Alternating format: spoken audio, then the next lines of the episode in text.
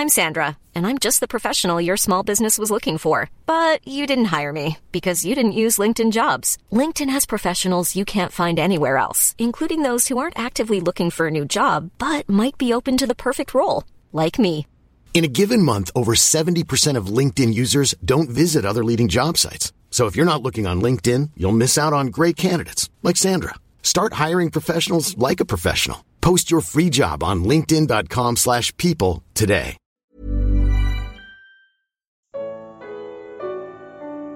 Quem o Senhor chama para sua obra? Evangelho de Lucas. Comentário de Mari Persona.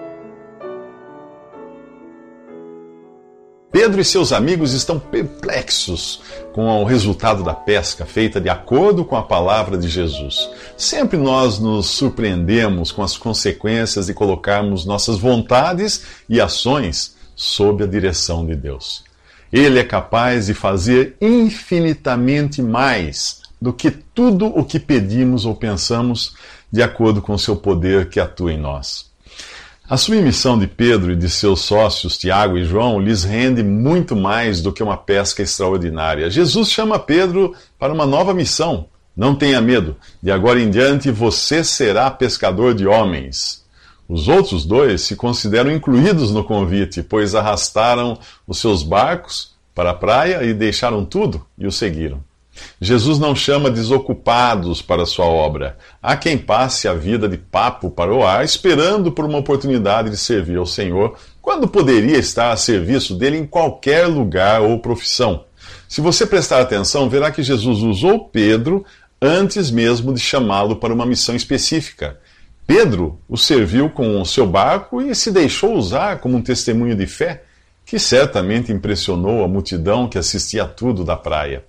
Na Bíblia, nós encontramos pessoas servindo a Deus onde estavam, como a menina serva de Naamã, ou o menino dono dos pães e peixes que Jesus multiplicou. Outros são citados pelo nome, como Lázaro, Marta e Maria, que hospedavam Jesus em sua casa em Betânia. Zaqueu não mudou de profissão após o encontro com Jesus, mas passou a servi-lo onde estava. Várias Marias, como a mãe de Jesus, a de Magdala e a mãe de Tiago, além de outras mulheres como Joana e Susana, serviram a Jesus na esfera onde Deus as colocou. Alguns cristãos acham que você só pode servir a Deus pregando o Evangelho. A frase ganhar almas para Jesus é usada como um chicote, deixando frustrados aqueles que não têm um dom de pregar. Pedro, em sua primeira epístola, fala de maridos incrédulos e sugere às mulheres cristãs que eles sejam ganhos sem palavras pelo procedimento de sua mulher. Uma vez eu escutei alguém dizer: pregue o evangelho e, se for preciso, use palavras. Há também quem acredite que o cristão só pode servir a Deus numa profissão que o faça rico para contribuir com a obra do Evangelho. Gente assim nunca ouviu falar da viúva que só tinha duas moedas. Eu ouvi um pregador pregador de rua uma vez, que prometia uma vida melhor para quem cresce no evangelho de prosperidade que ele pregava. Ele afirmava que por, sua, por meio de sua pregação, Deus já tinha tirado muitos da enxada, transformando-os em advogados, médicos e empresários. Então um dos ouvintes o questionou em voz alta: Se Deus continuar tirando pessoas da enxada, quem vai plantar comida para você comer? Nos próximos três minutos, Jesus toca um intocável. Há duas coisas que você pode experimentar ao aproximar-se de Jesus: o seu poder e a sua graça. Pedro experimentou primeiro o poder ao lançar suas redes, crendo na palavra de Jesus, e depois experimentou a sua graça, prostrado aos pés de Jesus e reconhecendo-se tão pecador ao ponto de pedir que Jesus se afastasse e este o trouxe para mais perto ainda, convocando Pedro para o serviço. Agora nós vemos outro homem que igualmente crê no poder de Jesus, mas tem dúvidas quanto à sua graça.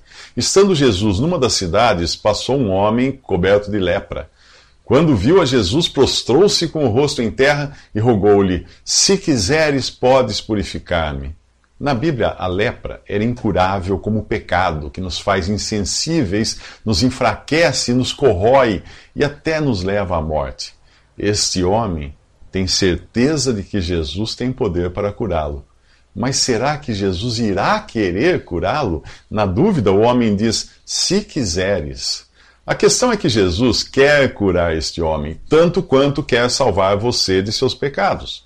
A prova disso ele deu na cruz, ao receber o juízo de Deus contra o pecado e morrer no lugar do pecador. Você só, só saberá se estava sendo substituído por Jesus no juízo divino se crê nele como seu Salvador. Caso contrário, os seus pecados não foram pagos por Jesus na cruz. E você irá encontrar-se com Deus na condição de réu.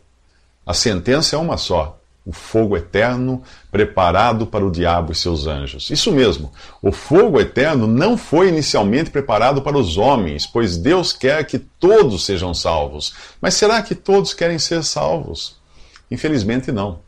Jesus poderia curar esse homem apenas com uma palavra, como fez das outras vezes, mas ele faz algo mais, para demonstrar que não é só o seu poder que está disponível, mas também a sua graça.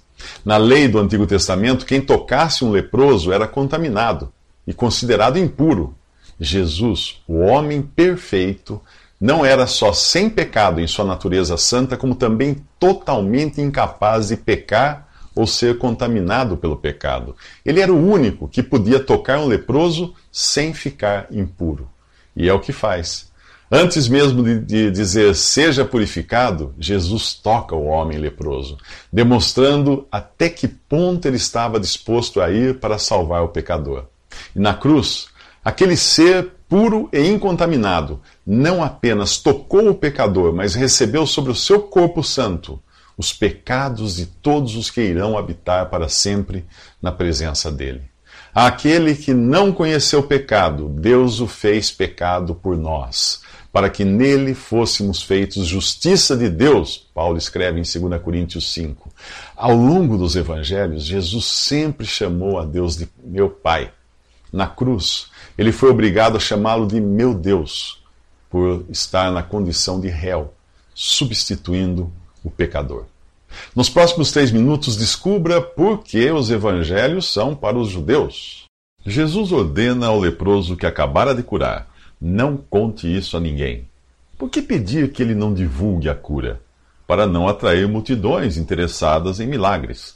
As curas e sinais que Jesus faz nos evangelhos servem para revelar suas credenciais de Messias, mas não são elas a razão da sua vinda ao mundo. O mundo não precisava de um curandeiro, o mundo precisava de um salvador. A lei dada por Moisés, por Moisés não podia curar o leproso, mas Deus sim. Por isso, neste capítulo 5 do Evangelho de Lucas, nós vemos Jesus não apenas curando, mas também perdoando os pecados de um paralítico.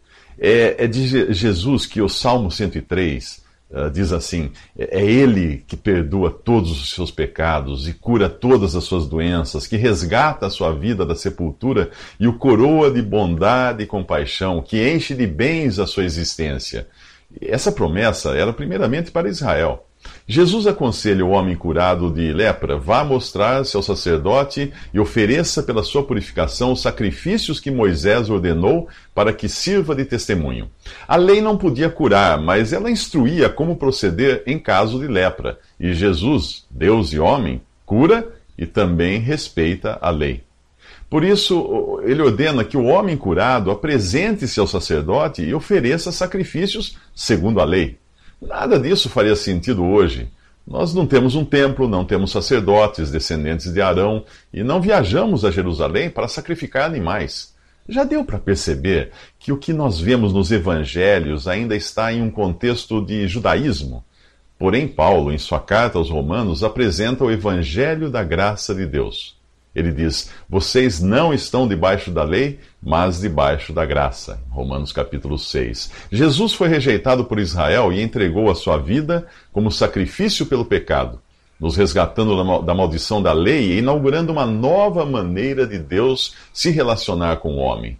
Nos evangelhos, nós ainda temos os rituais e ordenanças, porém a ordem agora é saiamos até Jesus, até ele, Jesus, fora do acampamento, ou fora do arraial, ou fora do sistema judaico, suportando a desonra que ele suportou. Pois não temos aqui nenhuma cidade permanente, mas buscamos a que há de vir. Por meio de Jesus, portanto, ofereçamos continuamente a Deus um sacrifício de louvor, que é fruto de lábios que confessam o seu nome. Isso está em Hebreus capítulo 13, versículo 13 ao 15.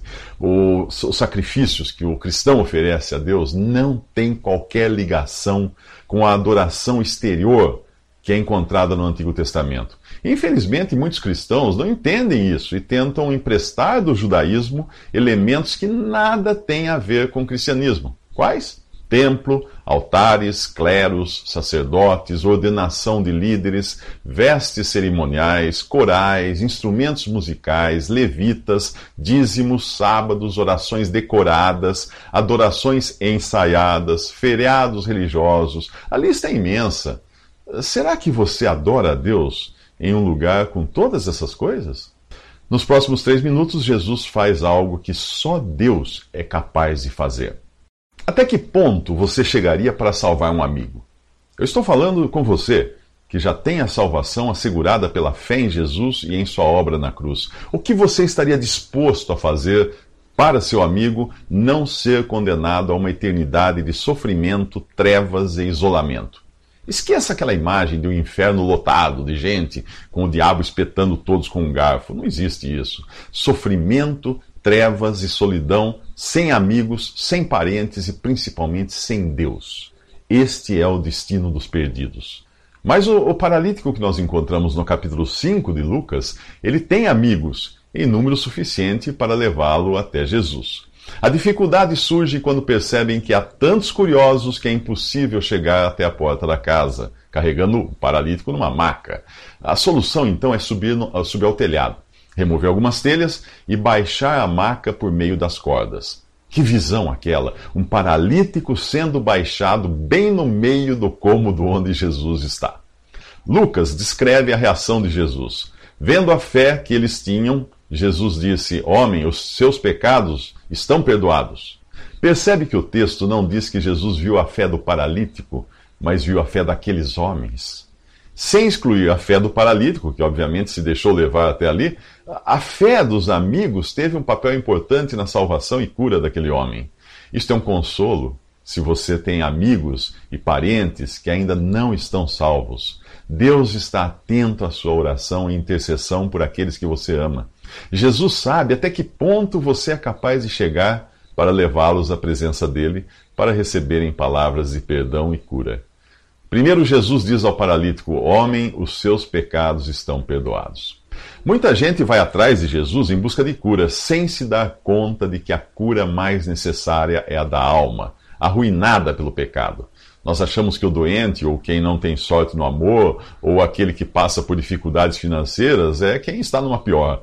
E que uma pessoa saudável, que encontrou sua cara metade, que está nadando em dinheiro, eh, essa pessoa então vive sem problemas. Mas ninguém, Ninguém está com a vida resolvida enquanto viver em um corpo arruinado pelo pecado, sem um relacionamento com Jesus e devendo mundos e fundos para Deus. Os membros do clero ficam chocados com a audácia de Jesus que afirma que os pecados do paralítico estão perdoados. Eles exclamam: Quem é esse que blasfema? Quem pode perdoar pecados senão somente Deus? É. Antes que aqueles homens digam que é fácil falar sem dar provas concretas de que tem poder para isso, Jesus ordena ao paralítico: levante-se, pegue sua maca e vá para casa. E é o que ele faz. O homem faz aquilo para surpresa de todos. Ele sai dali, sai dali andando e louvando a Deus por sua salvação. Nos próximos três minutos, Jesus convida um pecador e é convidado por ele.